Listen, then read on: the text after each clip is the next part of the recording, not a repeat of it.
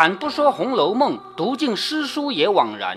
欢迎走进猫哥祥说《红楼梦》，我们一起品味中国古典小说的巅峰之作。好，前面呢已经把贾府的事暂时给了结了一下，然后利用一个机会来转折。什么机会呢？就是林黛玉去见王夫人，见到王夫人家里啊正在拆一封书信，而且还有她娘家来的人，就利用这件事情做一个转折。然后就开始讲贾雨村断案了。这中间作者还抽空写了一下李纨，就告诉你李纨这个人他是心如死灰，什么都不想，只管着两件事：伺候公公婆婆以及把儿子养大。好，现在开始写贾雨村。那么古代当官的人坐在这个堂前是怎么样的呢？假如说有一个人说我们家的谁谁谁被人打了，我们家的田地被人抢了，我们家的房子被人抢了，他跑到大。官的官府前面一个这么大一面鼓啊，拿下来就敲，咚咚咚咚这样敲，一敲呢，里面就听到哦，有人申冤了。于是所有的衙役，就是那些捕快啊、打手啊，站在两旁喊威武，喊的是威武，就威武不屈那个威武啊。这一喊，当官的人就跑到那个坐下来，砰一拍，就是这么一个木疙瘩啊，那是金堂木，说谁在敲鼓啊？带上来。好，那个带上来的人是一个平民百姓啊，对不对？平民百姓见到当官的，首先要跪下来，因为你身份不一样嘛。跪下来就说你为什么敲鼓啊？有什么事啊？好，说了，我们家有三亩地，可是被谁谁谁抢占了去，这个地就该是我家的，被他抢了去。那当官的就说啊，还有这种事情啊？来，来人呐，把那个人抓来。好，两个都抓到当场来问，这个地究竟是谁的啊？什么东西？就当官的人就得负责这个事儿，知道了吧？好，下面我们看。贾雨村碰到的这个案子呢，不是刚刚发生的。前面我们提到啊，就因为这个事太难办了，薛家打死人这种事情是没人敢管的，你知道吧？所以一直拖着，等到贾雨村一上任，第一件事，这个事就摆在他面前。好，你来断这个案子吧。原来是两家争着买一个奴婢，就是两家人抢着买一个小丫头，各不相让，以至于打死人命。这个时候，贾雨村就说：“传告的人就是被打死的那家人。”我们家人被打死了，我当然告状了，是不是啊？好，传那个告状的人来。那个原告说，被打死的是我们家的主人。那一天他买了一个丫头，不想这个丫头是哪来的呢？是人贩子拐来的，就是一个贩卖人口的人啊，把拐来卖的。这个人贩子呢，啊，这里跟你讲啊，古代人贩子虽然丧尽天良，但他是合法的，就是人口买卖本来就有，不像咱们现在不允许买卖啊，以前是可以买卖的。那允许呃拐人吗？偷人当然不可以了，但是如果说是正常买来的，比如说有的人家我家女儿养不活了，我实在是没有办法养活她了，我把它卖掉吧，卖给人贩子，人贩子然后花二两银子买下来，到另一个地方去卖三两银子，这是可以的，合法的，你知道吧？好，说没想到这个，但是呃，可以和卖拐来的吗？是因为这个人贩子做这种事情呢，是老百姓觉得他们不道德，但是你说骗来的、偷来的肯定不行啊。这是拐来的嘛？拐就是偷来的嘛？这个这个是另外一码事啊。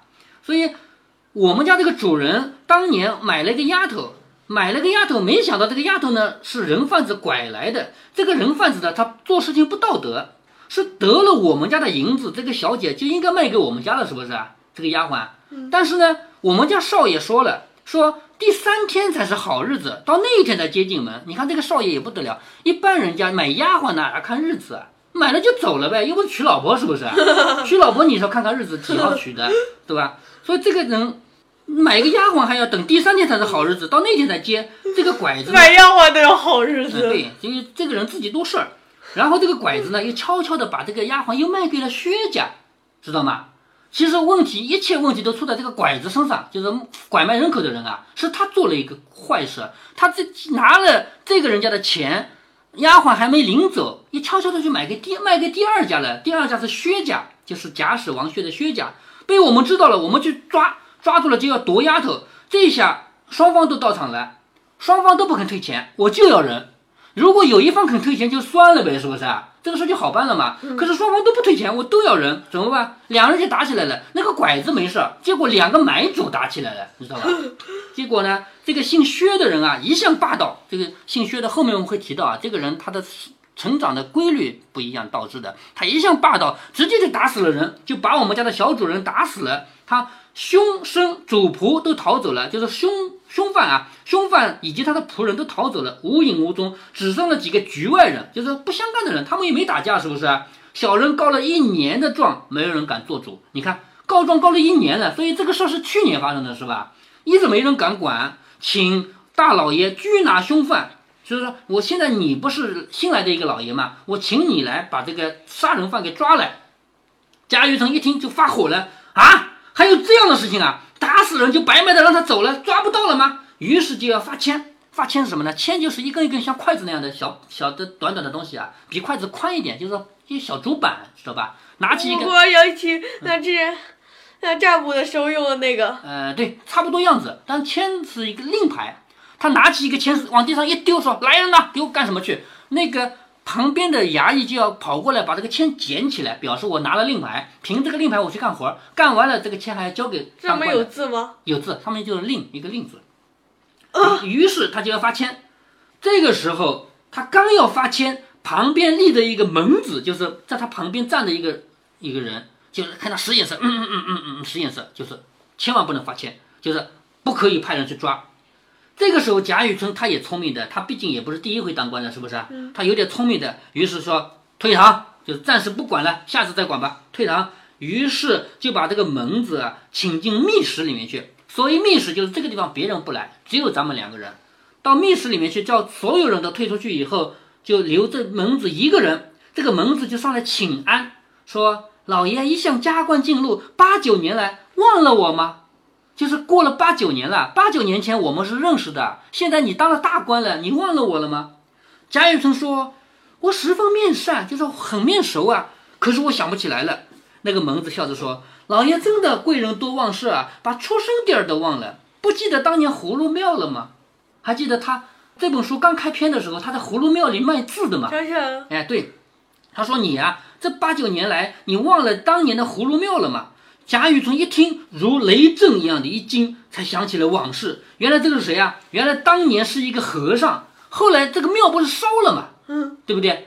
这个庙不是因为炸供烧掉了，烧掉以后，这个和尚没有地方好去。如果去别的庙呢，他当和尚也当厌烦了，反正当和尚也吃不饱穿不暖，就是过得很苦嘛，是不是？想想，哎呀，还是不当和尚吧。于是趁自己还年轻，又把头发给长起来了，因为和尚是剃剃头而已，没有烫嘛，就是。又等头发又长起来以后，就到官府来做了一个门子，就是官府里面站在官旁边的一个打杂的人，知道吧？就这么一个人，雨村哪里想到是他呢？就是刚才也没想到这个人是八九年前那个和尚，是不是？嗯。于是就说，嗯，原来是故人，好，做了他吧，就让他做。这个时候门子是不敢做的，因为你是一个太爷，这个老爷是不是啊？我是一个仆人，我怎么能给你坐下来呢？于是不敢做。贾雨村说。贫贱之交不可忘，就是我当年我还穷的时候，咱们就是认识的，咱们是有关系老朋友了。嗯，说坐吧。而且呢，这是第一个原因啊。第二个原因，这是密室，没有别人来，我们要谈话的嘛，哪有不坐的？好，门子听说了，才斜着坐下来。什么意思呢？假如说啊，我让你坐，现在没有什么规矩了，坐就坐吧。但是如果你是古代的，我让你坐，你在爸爸面前你不能这样做，这样做要打的。怎么做呢？半个屁股坐外面，半个屁股坐椅子上，就表示你不敢正坐，懂了吧？嗯，在古代就是这样，就是一个地位低下的人跑到一个地位高的人那去，高的人说坐吧，给你座位坐，你以为可以直接屁股坐下去啊？一屁股坐下去那就是失礼了，知道吧？所以他斜着半个屁股在外面这样坐在椅子上。雨村就问：刚才你干嘛不让我发签啊？就是我到这个地方来当官，我是要管人间的疾苦的。既然有打死人的事儿，我要去抓那个。打人的凶手，你干嘛不让我打啊？这蒙子说：“老爷既然到这里来当官，难道没有抄一张本省的护官符吗？”贾雨村说：“什么护官符啊？我怎么不知道？”蒙子说：“这还了得？你连这个都不知道，你的官怎么能当得下去呢？如果没有这个护官符的话，你官当不了的。就说我们这里有几户人家，那是很大很大的大家族，你要得罪了他们，你非但这个官当不了，你连命都没有了，你还没有护官符，怎么可以呢？”贾雨村说：“还有这种事情啊？拿给我看看。”于是这个门子就从顺带里面拿出一个东西来。古代的人他没有口袋，不像我们衣服上还有袋子啊，要么就往袖子里放东西，要么就往衣襟里放东西，是不是？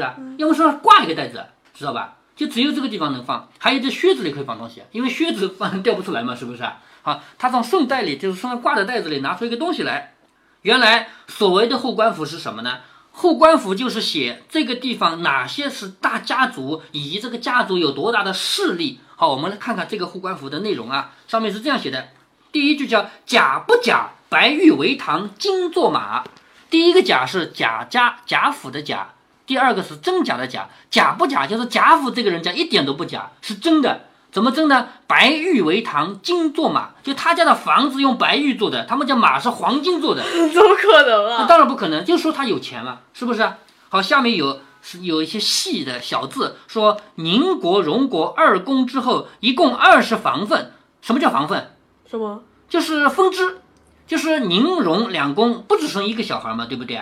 生下来不同的小孩，将来还是还有不同的孙子嘛。这一个一个分支，一共二十个分支。除了宁荣亲派的八房在都以外，都就是城里，在都。除了这个传下来最亲的这个八房在都以外，现原籍住的十二房，也就是说还有一些住在他们老家那个地方。好，这里写的是贾家，很厉害吧？好，接下来说阿房宫这三个字你认识吗？阿房宫，呃。不能念阿房宫啊，念阿房宫就是别字。阿房宫是什么宫？你知道吗？不知道，不知道。就是秦始皇灭六国以后啊，传说是这样的：他每灭一个国，就说这个国家的宫殿造这么好，烧了，到我们咸阳去造一个一模一样的。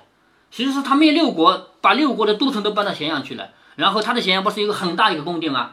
这叫阿房宫，知道吗？嗯。后来阿房宫的归宿是什么呢？被项羽给烧了。项羽不是把秦给灭了吗？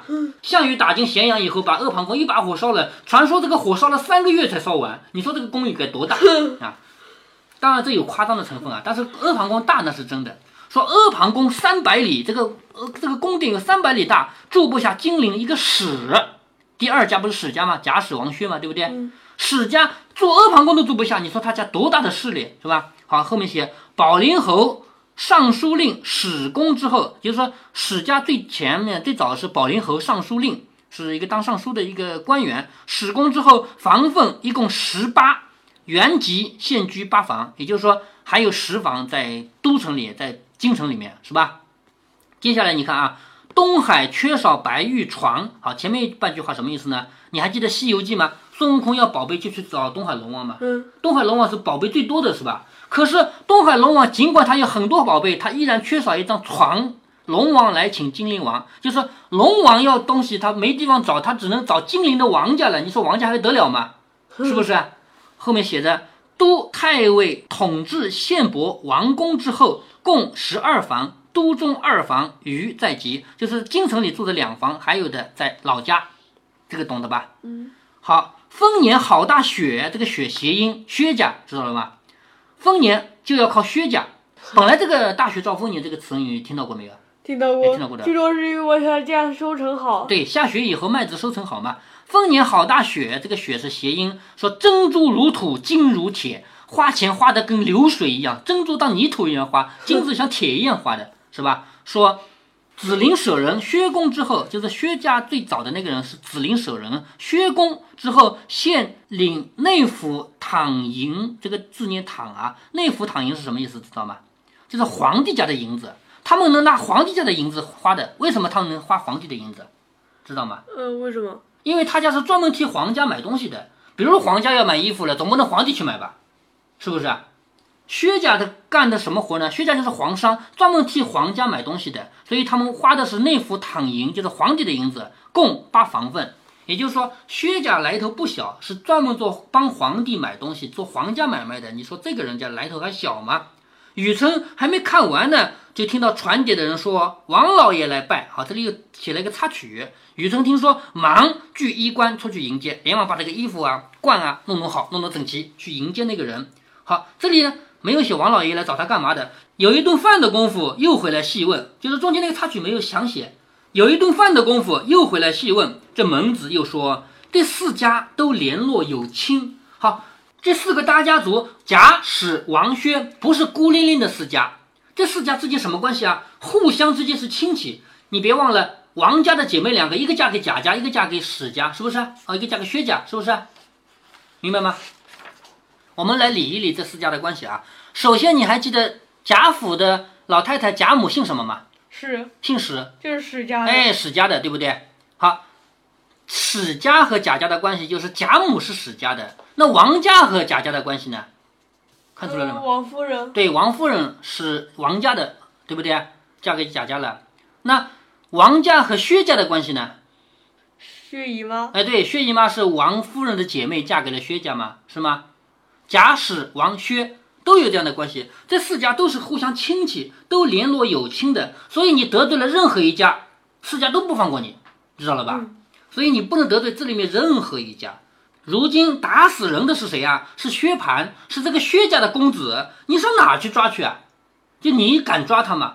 知道了吧？你一抓他，薛家跟你过不去，然后贾、史、王都跟你过不去。那贾雨村就说：“照你这么说，这个案子该怎么了结呢？你大约也知道凶犯躲的方向了。也就是听你这么说，那个打死人的薛蟠在哪儿，你肯定知道了，对不对？”那蒙子笑着说：“不瞒老爷说，不但凶犯躲的方向我知道，就是这个拐卖的人我也知道，这个死鬼买主我也知道，就是打死的人我也知道，所有人我都认识，只不过这个案子没法结，懂了吧？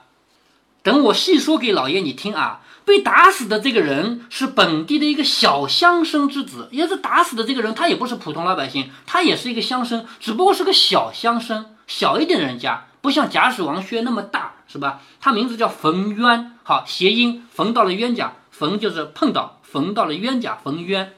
这个人自幼父母早亡，又没有兄弟，所以他家呢败落了，是不是啊？父母死了，又没有兄弟，不就只有他一个人了吗？对不对？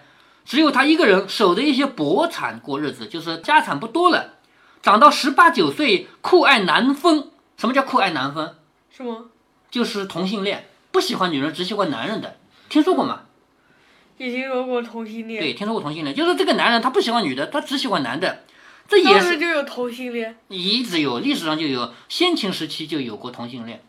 龙阳，龙阳这个人是战国时期的一个人，他就是同性恋，说也是前生的冤孽啊。这一日看到这个人贩子拐卖丫头，他一眼看上这个丫头，于是要买来做妾。你看，这个人也是倒霉。他如果继续做他的同性恋嘛，他就不会死了。偏偏看到这个丫头喜欢上了，从此他不做同性恋，他要娶这个丫头了，你知道吧？所以他就买下这个丫头，就是导致他的命送掉了。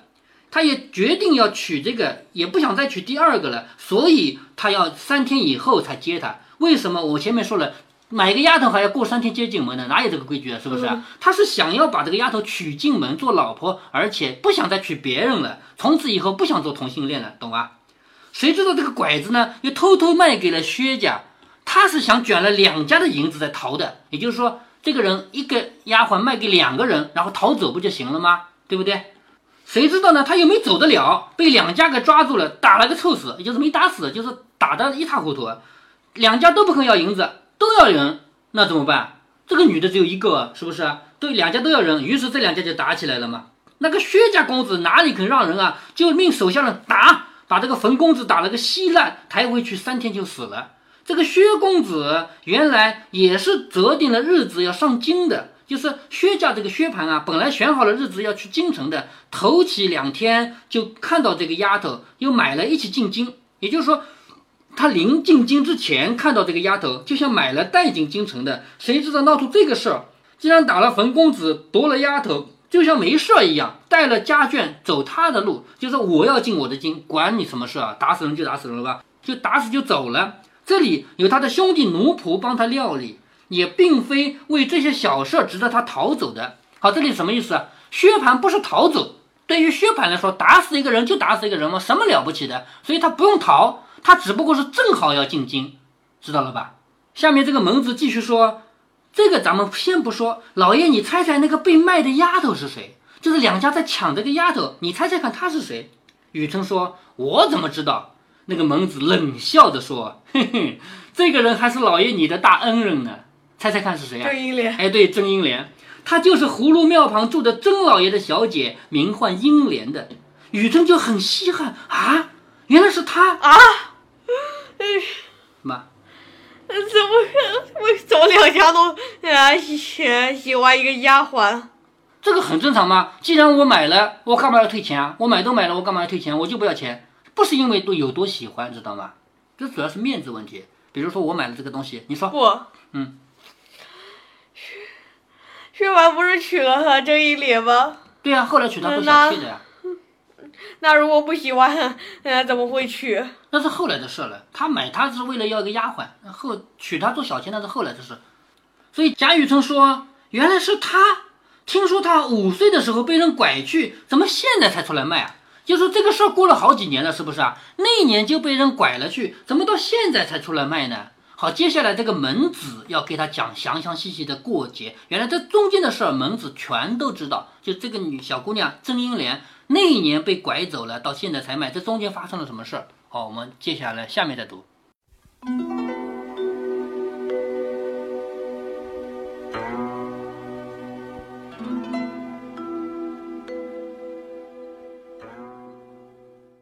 关于这一集中的时间问题，上一集已经说过了，在这里不再重复。如果您对《红楼梦》中的时间很敏感，想要弄弄清楚，您可以倒回去听上一集的结尾。在这一集呢，我们看到了一种叫护官符的东西。猫哥，我第一次看到“护官符”三个字，以为这是跟道士捉鬼一样的符纸，因为那才叫符嘛。曹雪芹这个人，他一生经过大起大落，所以看世道十分透彻。简简单单的“护官符”三个字就骂尽了世态。所以，《红楼梦》绝对不是宝黛爱情传，这是一部写实主义的社会小说。只不过在这部小说里面，曹雪芹他另外创造了一个纯洁的大观园，而且连大观园也不会永远纯洁。猫哥，我小时候是在语文课本上学过这个章节的，后来据说已经从语文课本上删除了这一篇，我没有去核实。